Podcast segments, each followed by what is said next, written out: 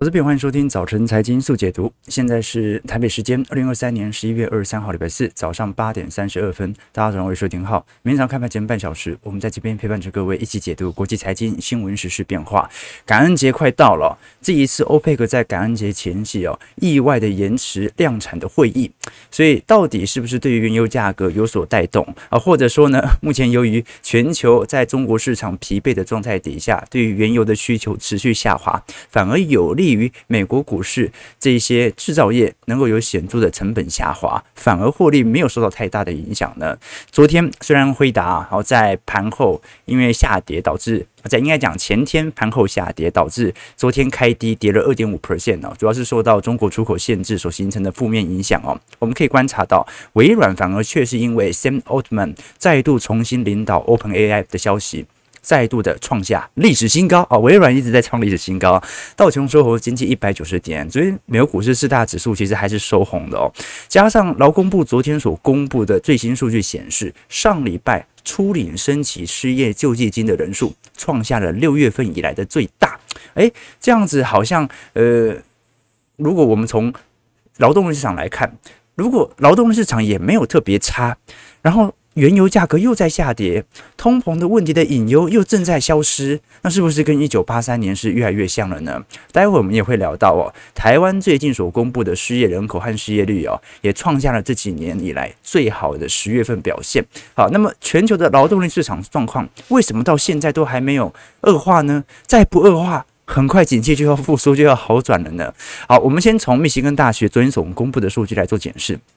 这一次十一月份的消费者信心指数啊，其实有相对于十月份显著的回升，不过还是处于相对于六个月的低位左右了。长期通膨预估在维持在二零一一年以来的高点哦，短期通膨则是创下八个月的新高。那简单来讲，就是呃，的确呃没有表现的这么好。但是呢，从消费者信心指数来看啊，它基本上没办法去预估未来行情的变动，只能说实体民间在接到电话的时候，会不会感觉到啊，现在的油价很高啊，现在会不会通膨很严重啊，基本上大多人都是负面解读啦，所以我们只要确定这个趋势没有高速的持续恶化，就不会太大的冲突。包括昨天欧佩克因为石油量产的分歧啊，它推迟了目前的产量会议哦，原本是十一月二十六号的会谈，会延到十一月三十号，这引发全球对于原油供应的质疑啦。我觉得最重要的变数应该是欧佩克本来跟俄罗斯已经商量好说，在过去几个季度啊，采取高强度的减产计划，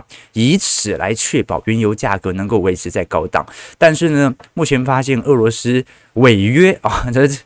进行大量批化的生产，尤其生产到不管是东欧体系或者到印度部分啊，哦，这个使得欧佩克也不得不啊参与这场红海竞争，好，所以我们就来仔细观察一下后续可能发生的变化。好，但是呢，从种种讯息来看，股票市场又在一个多头氛围啊，也硬是凹到这些投行从原本的极度悲观，好，开始往乐观的方向来前进哦。自从高盛哦显著的把我们看到。二零二四年底的目标价从原本的四千五百点调升到四千七百点之后啊，美银这一次做了大转弯。美银最新针对标普百指数二零二四年的预估价借在五千点呐，哇，那就大转多了嘛，啊，因为。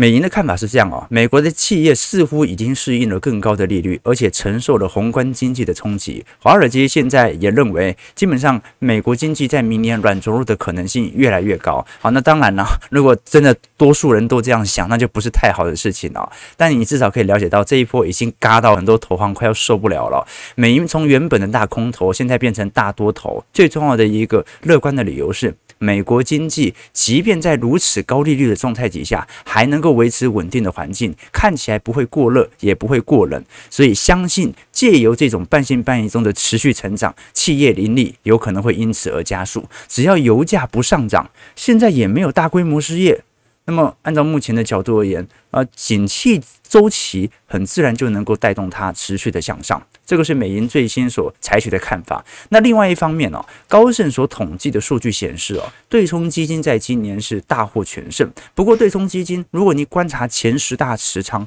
占整体投资组合啊，接近百分之七十左右。也就是说，今年真的能够大赚钱的，就是投资那几只大型科技权值股。而对冲基金正是由于大幅度的去做多这些呃科技权值股，所以赢得了庞大的收益。很像比尔艾克曼，你不要觉得他放空三十年期美国国债只赚这个放空的钱哦，他的主要持仓仍然像是科技巨头的 Google 啊。这个比尔艾克曼始终认为，Google 在本轮的 AI 生产率循环当中啊，它是一个非常重要的角色，只是多数人都把焦点故意投注在微软的 OpenAI 身上。好，这个是给大家所留意的一些方向。那至少昨天辉达辉达财报公布之后啊，的确受到了一些中国出口禁令的拖累哦，但可以不得不否认的事情呢、啊，是接下来如果市场对于 AI 的呃共识一致，即便它今年以来已经涨了两百四十五 percent 了，但是现在顶多也就是一些适度的均值回调而已。如果呢，现在全球受到 AI 禁令啊，或者说辉达受到 AI 禁令啊。在第四季受到中国业务可能会大幅下滑的情况底下，但是呢，市场普遍都认为辉达可以从这些损失当中从其他地区弥补过来，因为终端需求是不变的啊。你可能借由另外一种管道流入到中国，有可能是已经组装好了，但是不管如何。你都可以把全球的终端市场给吃下来，为什么？因为你的市占率就是来的这么高嘛。给投资朋友多做些观察啦。其实我们从全球主要半导体，从整个三季度的表现来看，真的不算太差。好，所以我合理的怀疑，过去我们看到像是 Michael Barry 啊，他在第三季的十三 F 持仓当中哦。购买了大量的 SOXX 费城半导体的做空期权，那么他购买这么多做空期权，按照目前第三季所财报公布的数据来看，他应该早就平仓。为什么？因为大部分的数据，老实说。都比市场预期还要来的亮丽。我们观察在各大资产部门当中哦，你像是美光的部分哦，的确它的营收有创高，EPS 适度的下滑，并没有符合市场的预期。但是其他像是艾斯摩尔的部分、台积电的部分、德州仪器的部分、Intel、神送、AMD。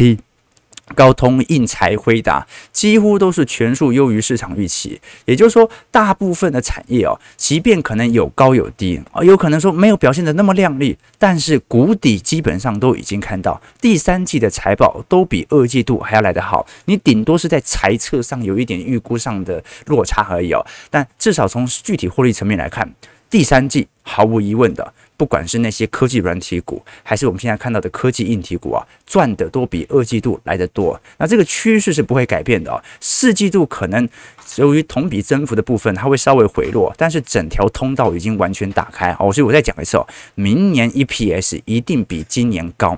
那明年的股价会不会比今年高？我觉得这是一个非常好 预估的一个方向啦，提供给投资朋友。因为就目前来看，下游代表厂的美光哦，就是。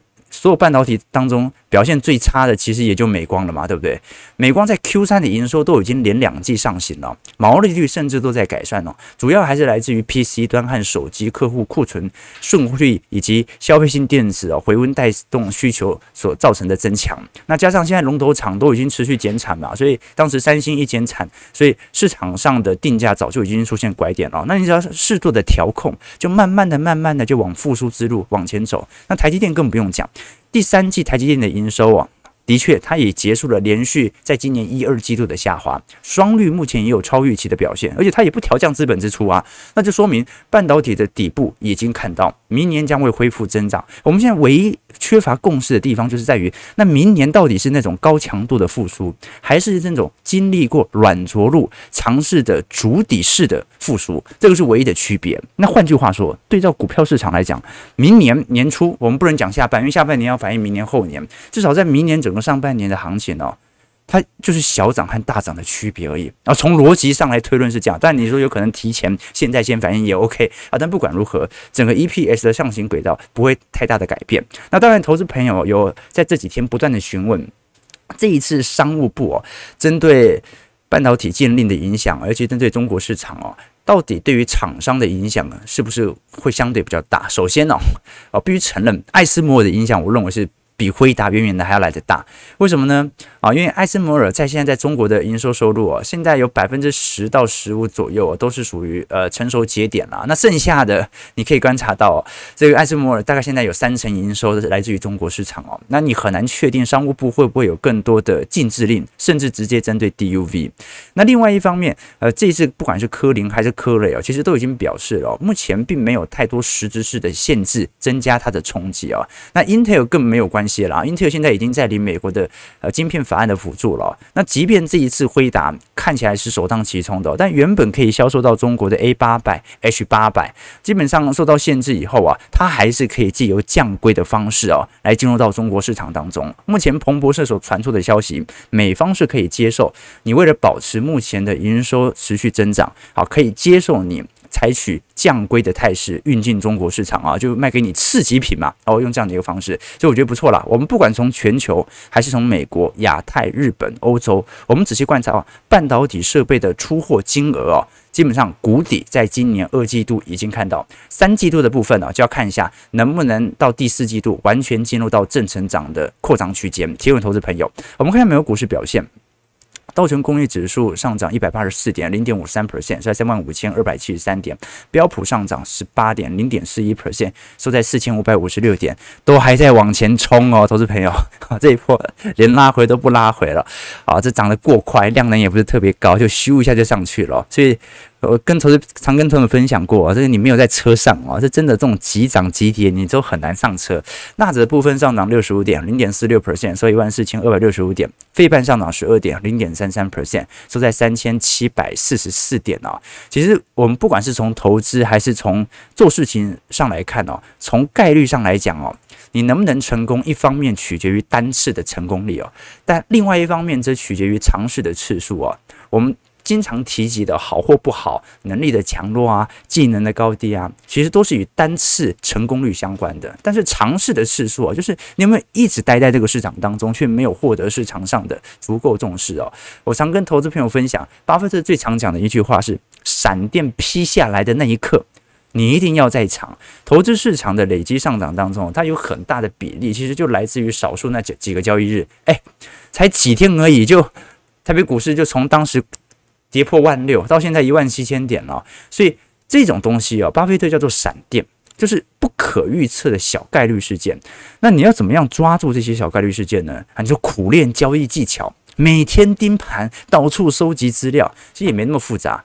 你就确保自己也待在场中，买要买对位置，要买在低乖离。但是呢，你买了不一定要卖，你顶多做一些调节，保持长期投资，你自然不会错过。所以很多人哦，每次都说。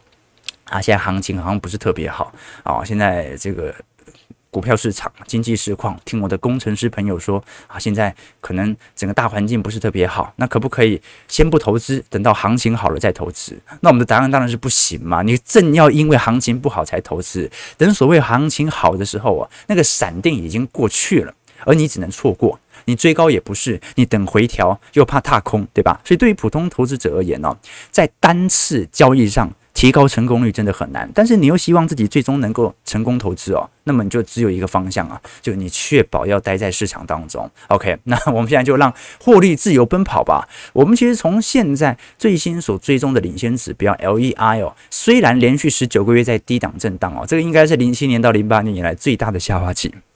那么市场的普遍预估值是，如果按照数字科学来看的话，明年是应该会出现衰退的。为什么呢？因为你不可能每个季度的 GDP 都保持在这种高强度的正成长啊。正由于你过去跑的 GDP 数据越亮丽，你不小心掉下来的机会也就越高。现在市场普遍的预估值是，明年上半年我们可能就会迎来数字上的衰退。那为什么会衰退呢？因为前两个季度表现太亮丽，然后今年二三季度 GDP 表现非常不错嘛。OK，所以根据 LEI 的预估，在十月份目前下降幅度为零点八 percent 的环比哦，比市场预期的零点七 percent 还要来得大。所以如果已经连续十九个月的下滑，市场上的预估就是明年应该会迎来数字型衰退。但是从实质经济来看，很有可能只是类似于软着陆的迹象。也就是说明年我们会观察到连续两个季度的 GDP 下滑，但是这是很正常的，因为今年经济推得很高，但那个下滑，只要确定劳动力市场没有太大的变化，那就是属于软着陆。好，所以基本上我也是这样子定调的啦。当然就提醒投资朋友多做一些参考了。就是说，数字掉下来是一定掉的嘛，但是数字掉下来，只要没有大规模失业，那就不算衰退，也不算深度衰退哦。我举个例子来说，台湾主计处在昨天也公布了十月份的失业率哦，是三点四三 percent 哦，月减率又减了零点零五啊。年减率减了零点二一啊，总失业人数才四十一万人，这个是怎么样？二十三年以来十月份的最低水平呐！好，你可以了解到上一次这么低是什么时候吗？是两千年达康泡沫啊。哦，所以主计处这一次我们可以观察到，呃，它的态势表现，十一月、十二月份的失业率应该会持续的下滑哦，尤其目前服务业产生全面大缺工哦，这个是主计处给予的看法。那当然呢、从目前个别失业率来看哦，年轻人口失业率其实是比较高的，这很正常。通常二十到二十四岁的大学失业人口。失业率大概在十一点五六 percent 左右，可是过往的格局大概都是十二趴到十三趴左右，所以现在总失业率保持在三点四 percent，其实已经表现算是非常不错的。目前台湾的服务业到目前为止哦，整体供需比哦，大概还是属于呃二比一的情况了，好像就是呃一个。服务业的工作者大概面临着两份的招募工人，啊，所以这个是目前所面临的迹象哦，啊，那么当然有利于薪资通膨持续的拉抬，但是这个拉抬速度也是很缓慢了，哈，就目前来看，那主要还是来自于台湾啊缺乏不管是劳工意识，然后台湾没有工会啊，比较少缺乏这种 bargaining 谈判的条件啊，但至少目前这个情况哦，你说台湾明年会衰退吗？不可能，不可能，根本。不会有人找不到工作啊，找不到工作那就是属于摩擦性失业或者结构性失业，就是这工厂倒了，或者说呃你大学生刚毕业，他总有总是会有一段失业期嘛。现在就是自然失业率而已。OK，这个就目前我们面临的迹象，所以不可能衰退。OK，那不可能衰退，那最后的问题就变成那会不会造成通膨的问题嘛？所以现在我始终认为，大家应该担心通膨的问题远远大于对于衰退的问题。那当然，通膨的问题目前的担忧也正在消逝，所以它就是一个非常好。刚好恰到好处的景象。举例来说，昨天能源资产价格、原油价格，西德州下跌六十七美分，已经跌到七十七块每桶了。布兰特原油价格跌到八十一块每桶。其实你看整个走势哦。大空头区间其实已经非常之显著了，你会发现这个中东战事还没有完全的结束哦，结果油价全部都到头栽了。我们从美国 AA 汽油价格来做观察，从原本的每加仑三点九美元哦，现在崩到三点三美元了，跌幅是高达一成五了。好，那么从零售价格这样的高点来看哦。五点一一块跌到现在，其实已经跌了三十三趴喽，哈，跌了三成三。好，这说明现在即便原油价格、呃，汽油价格哦，看起来好像呃市场上的冲击力度还是很大，它至少现在的价格还是比一五年到一七年水平还来得高嘛。可是呢，至少从整个通膨的概况来看，原油价格的快速走跌，几乎已经佐证了。不可能发生七零年代的停滞性通膨。那么明年 Q1 的部分哦，呃，如果按照现在是这个增产的顺利的话，你看美国每日原油的生产量哦，哦，这生产真久。你看二零二零年当时急速下滑之后啊，它花了接近快要三年的时间到四年的时间呢，才完全收复二零一九年当时的高点。所以哦。我们现在看到美国的页岩油的产量好不容易才回到一九年的高点，这个供需的反转点到现在才开始出现哦。那你就要看 OPEC 怎么接招了。如果 OPEC 是持续保持自己的减产态势哦，那市占率的部分它就会有越来越多。美国本身市占的扩大啊，那如果 OPEC 它已经不坚持要采取减产措施的话，好，那么原油价格的部分它就会有非常显著、更进一步的走跌现象。其实从最近的油价变化，你就猜得出来市场是怎么进行预测的。只是给投资朋友多做的一些留意啦。OK，那当然啦，啊，现在是感恩节嘛，啊，尤其本周是黑色星期五，所以我们还是要观察，就说本周一定会有大量的促销折扣的现象开始推出。那在推出的同时，它会不会影响到美国实体消费的推动？还是说，如果黑色星期五大家消费量也不高，跟中国市场一模一样的话，好，那么就会说明明年当然还是可能要看整个消费复苏的进程。但如果黑五消费还是很强劲，那就说明大家不消费只是因为通膨太高嘛，啊，通膨下来或者物价下跌有折扣，大家就愿意买，那消费动能就表现得不错哦。其实今年以来，美国现在流行一个词啊，叫做。Function-flation 啊，funflation 啊，什么叫 funflation 呢？叫做娱乐通膨，fun 就是娱乐嘛，flation 通膨嘛，不然是 inflation，不然是啊，我们讲的这种通膨，现在变成。娱乐通膨，那什么叫做娱乐通膨呢？娱乐通膨，它讲的是今年你看到很多秋季体育领域的价格票价大幅上涨，使得这些比赛门票成为娱乐通膨的重要关键哦。也就是说，现在美国出现了一个非常特别的迹象，那就是针对商品领域的通膨需求开始显著下滑，买家具的啦，哦。做装修的啦，买一些电子三 C 产品的啦，这些都在进入到显著的通膨下滑过程当中。但是属于娱乐通膨的部分，比如说像是体育赛事啦、休闲业啦、酒店业啦、演唱会门票价格啦、足球队票价啦。最近上涨的速度反而特别的显著，尤其在今年泰勒斯演唱会以后啊，整体平均演唱会的票价涨幅，相对于前几年一九年的基期啊，涨幅大概有接近一成四左右啊。虽然呢。比整体 CPI 指数啊啊这个反应稍微慢一点点，但是我们都看得出来，最近美国人的消费已经大幅集中在这些娱乐领域的部分，也就是服务核心通膨的部分，所以这不是一件坏事哦，因为这一类型的通膨啊，它更有利于薪资水平的持续拉抬，来扩增大家的购买力。好，所以啊，我始终认为通膨不是一件坏事，薪资跑赢。呃，跑输通膨才是一件坏事。那就目前美国市场来观察，以及整个欧洲各国各地哦，我们看基准利率的部分哦。你看美国的部分现在是五点三八 percent 嘛，目前市场预估二零二四年通膨率大概在接在二点七，所以你存到银行钱拿到的报酬是跑赢通膨两倍。这个时候你难道没有达到停止升息条件吗？当然有。欧元区的部分哦，目前基准利率是四趴。预估二零二四年的通膨率也是二点七八，一样高于通膨水平哦。那日本不一样，日本现在 其实还算是半通缩啊。为什么？因为它通膨虽然有两趴，但它实质。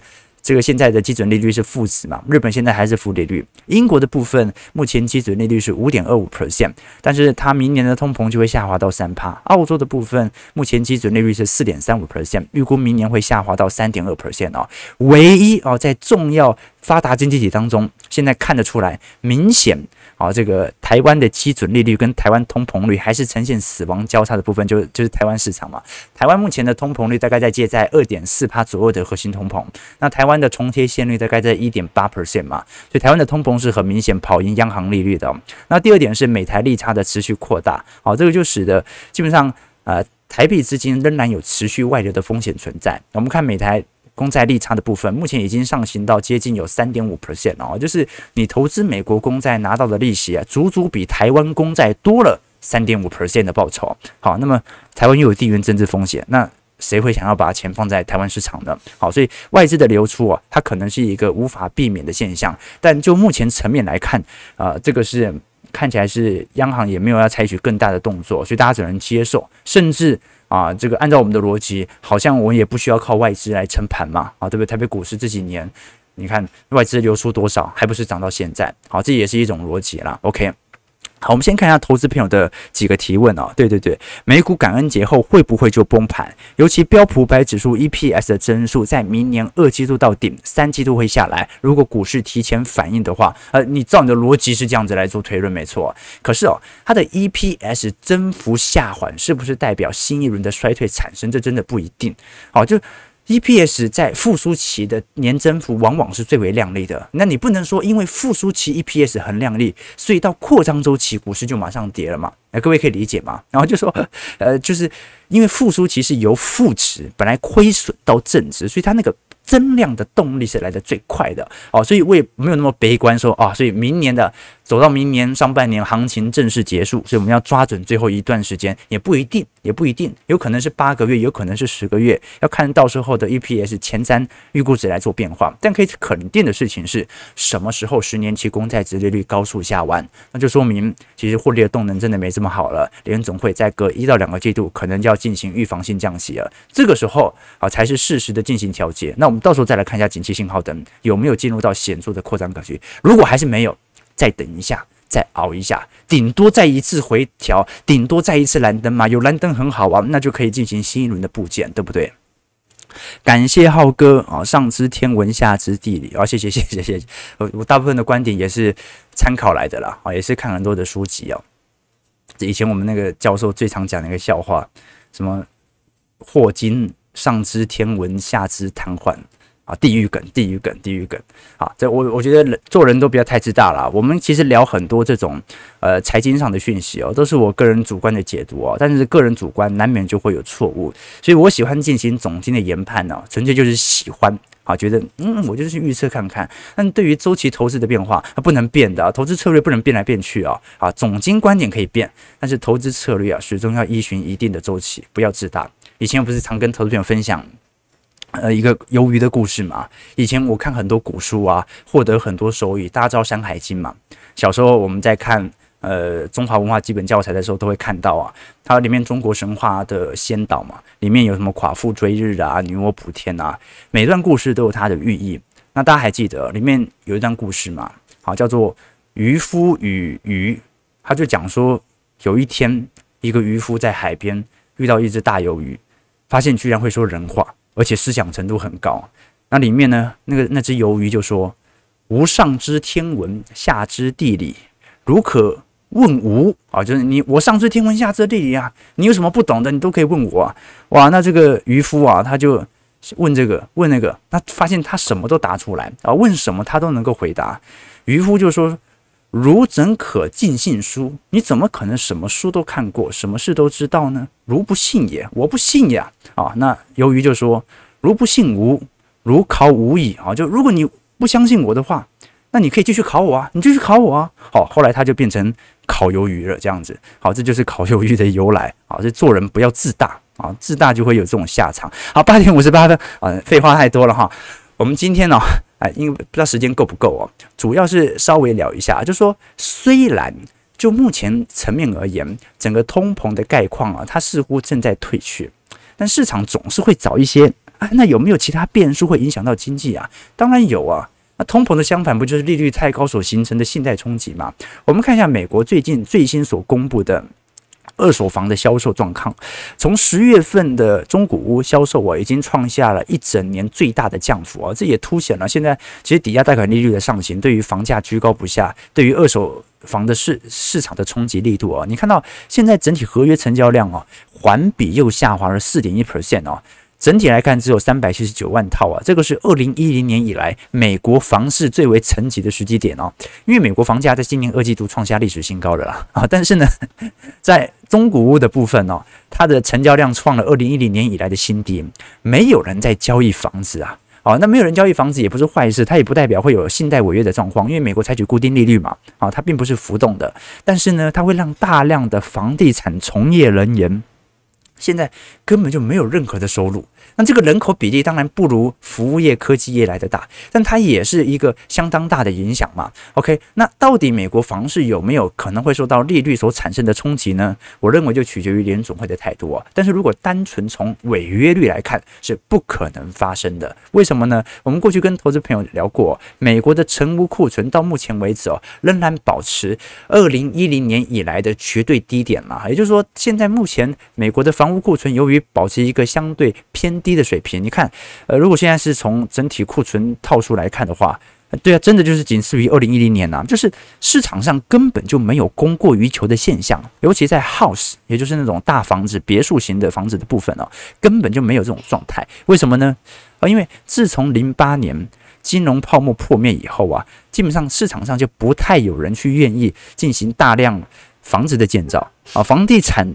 产业在过去几年，老实说，并不是市场主流，大部分的资金都已经灌到股票市场当中了。好，这就形成我们可以观察到非常显著的现象，就是你明明知道它不可能泡沫破灭，因为根本就没有供过于求的现象。泡沫破灭的一个前提就是供给过多嘛。元宇宙泡沫破灭是所有人都在炒元宇宙，NFT 泡沫破灭是不止一个人在做 NFT，所有人都在做 NFT。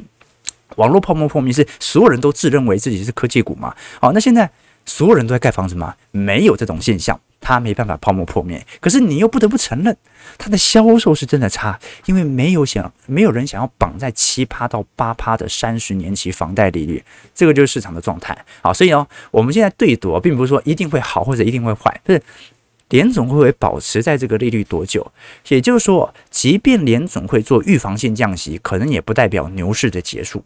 但它如果进行大规模降息，那当然是崩盘了嘛。但如果只是降个一码两码，哎，我让你趋缓一下啊，那房地产业者你有事情可以做啦，可以开始卖房了，那可能就可以引起市场上的一定拉抬程度。而整个二零二四年，现在看起来市场就是有这样的预期。就是我也知道你不可能一直保持在利率高位，那但是呢，现在劳动力市场这么好，你也不可能紧急降息，降一点喽，降一点喽，留口饭吃吧。这个就是目前在整个二零二四年的基调。OK，好，对对对，好，天气冷了，大家注意保暖哦。下一次讲那个金斧头和银斧头的故事哦。OK，OK，对对对，好，不要自大。好，对。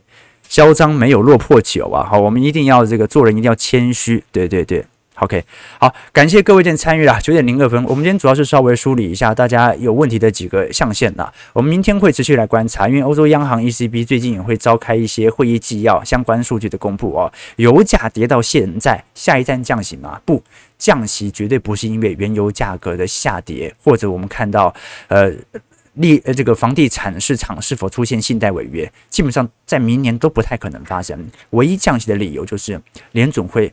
要不要给银行业、房地产业者给口饭吃而已？九点零三分，感谢各位的参与。如果喜欢我们节目，记得帮我们订阅、按赞、加分享。那我们就明天早上八点半，早晨财经速解读再相见。祝各位投资朋友开盘顺利，操盘愉快。